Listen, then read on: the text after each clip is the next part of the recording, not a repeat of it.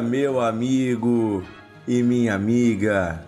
Sejam todos bem-vindos ao Devocional de Fé, nosso podcast diário onde meditamos na Bíblia, a palavra de Deus.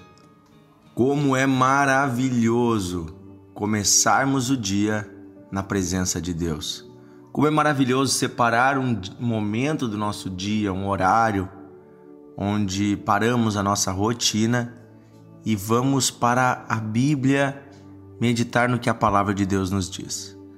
A Bíblia ela é a palavra revelada, ela é a instrução, a sabedoria que Deus deixou para toda a humanidade.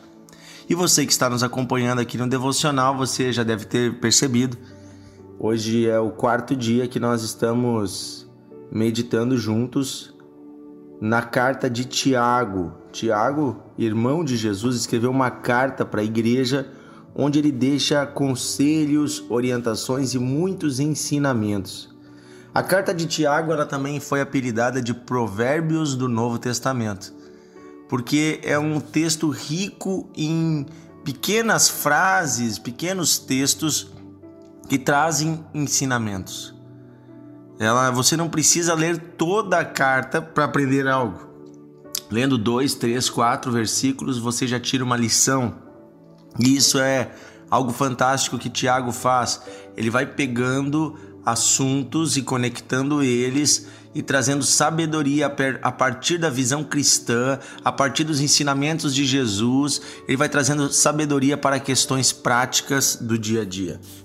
Hoje nós vamos ler Tiago, capítulo 1, versículo 9 em diante, diz assim: O irmão de condição humilde glorie-se na sua exaltação, e o rico na sua humilhação, porque ele passará como a flor do campo. Porque o sol se levanta com seu calor ardente, a planta seca, a sua flor cai e a formosura do seu aspecto desaparece assim também o rico murchará em seus caminhos. Queridos, o que, que Tiago está tentando falar aqui? Ele fala do pobre e do rico. E ele fala que o pobre deve se gloriar na sua exaltação. O que, que é isso? A pessoa, por mais pobre que seja, e aqui ele está falando para cristãos, né? É uma carta para a igreja. Então, aquele que está na igreja, mas é pobre, ele não precisa ter vergonha de nada. Ele pode se gloriar, se alegrar na sua exaltação. Que exaltação é essa? O fato de que um dia esta pessoa receberá uma coroa diante de Deus e será exaltado. Então alegre-se no fato de que você será exaltado. Apesar de hoje você ser pobre, ser humilde, a sociedade não te valorizar, Deus te valoriza e um dia você receberá uma coroa, e um dia você vai receber no novo céu e na nova terra uma casa abençoada. Lá não vai ter pobre, lá ninguém vai passar necessidade. Filho, fica tranquilo, os teus dias de sofrimento estão acabando. É disso que Tiago está falando. Ele disse: Olha, alegre-se que você recebeu Jesus, você recebeu a maior riqueza de todas, mesmo que nesta terra você seja pobre mesmo que nessa terra você seja humilde e seja humilhado pelos homens, diante de Deus você será exaltado, porque você tomou a melhor decisão de todas, entregando o seu coração e a sua vida a Deus. Já para os ricos, ele traz uma palavra de realidade. Ele disse: Olha, e o rico glorie-se na sua humilhação. Como assim, queridos? É normal que as pessoas desse mundo que são ricas se achem melhor que os outros. Então, se nessa terra você é aos olhos dos homens melhor que os outros, quando você chegar no céu, lá no céu você vai ser igual a todo mundo. Que no céu não vai ter rico nem pobre. Então, quando você chegar lá, você vai ser de alguma forma humilhado. Por que humilhado? Porque você não vai ser um grande, você não vai ser o importante, você vai ser mais um filho na casa do Pai. E então você tem que desde agora humilhar o seu coração diante de Deus, porque você não é melhor que ninguém. É disso que Tiago está falando. Ele está falando aos ricos, aos importantes. Naquela época era rico quem tinha um cargo no governo, era rico quem tinha um negócio que era permitido pelo governo, era rico quem trabalhava no templo. E o resto do povo, os camponeses, os trabalhadores normais, passavam necessidade, eram oprimidos. Então ele não vivia num contexto de liberdade econômica como nós vivemos hoje, era um mundo muito mais difícil, muito mais marcado pelo governo romano, pelos seus interesses. Quem se aliava a eles ficava rico e o demais do povo permanecia pobre, pagando cargas pesadas de impostos. Veja, então ele está dizendo: olha, você que é rico, você que recebeu essa bênção nessa terra, humilhe-se diante de Deus. Não, não ache que a sua riqueza garante um lugar no céu ou faz de você uma pessoa melhor que as outras. É disso que Tiago está falando. Também nós estudando a história da igreja, nós vemos que Tiago ele vai falar duramente contra aqueles que tendo recursos não contribuem para os pobres, para os necessitados.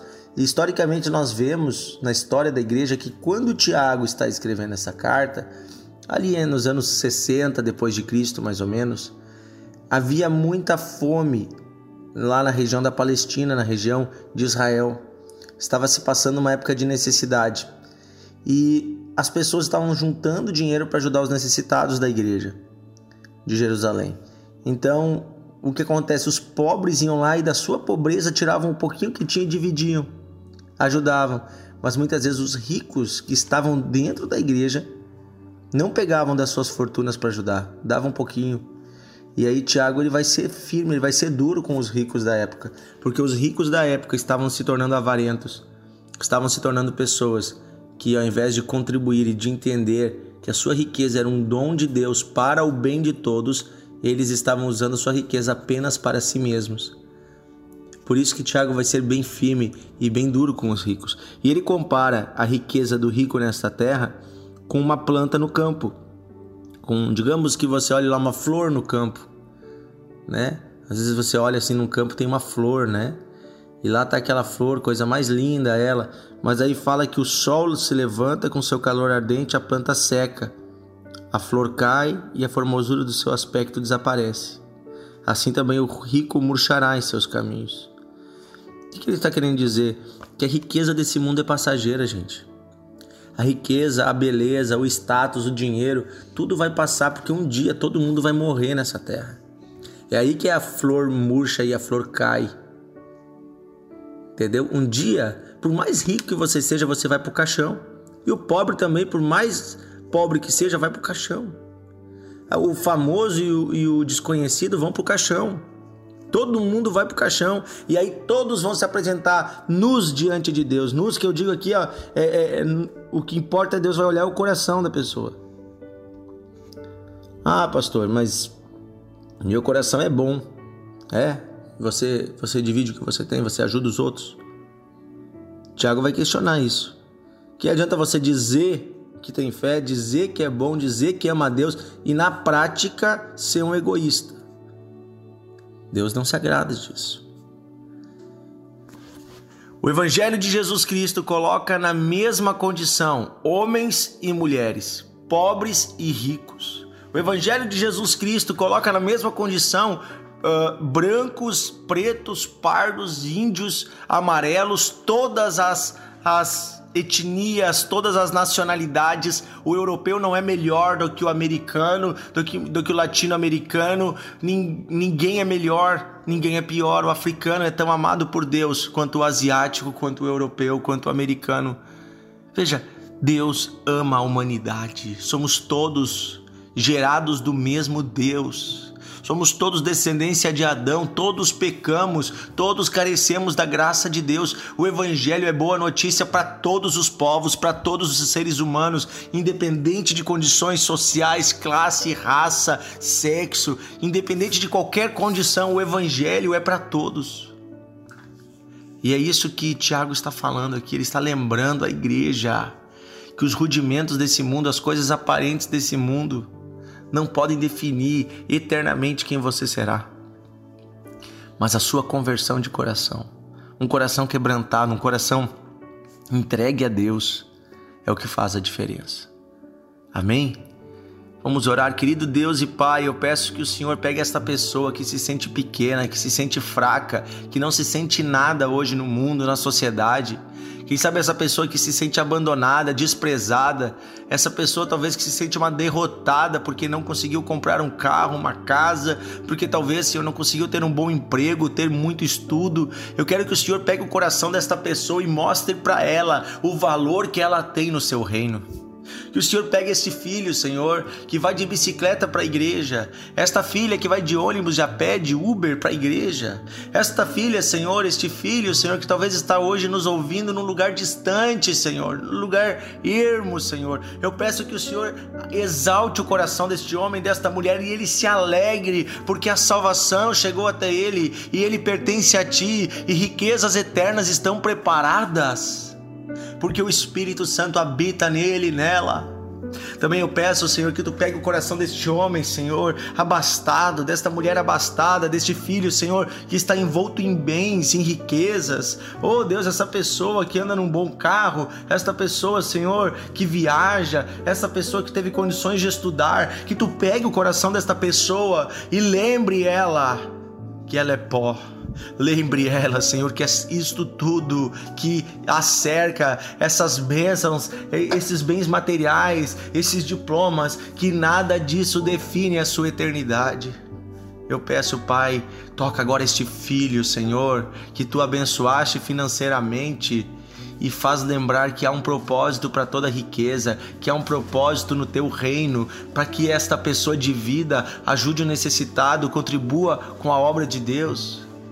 Eu peço, Senhor, em nome de Jesus, que homens e mulheres se sintam amados por ti, que o negro, o índio, o pardo, o branco, que todos se sintam amados.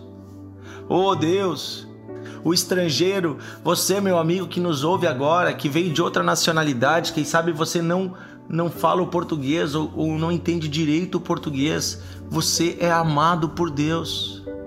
Deus é Deus de todos os povos. Pai, eu peço em nome de Jesus, desperta a tua igreja para ser uma igreja atuante e que se importa com o necessitado, que socorre o, fraco, o pequeno.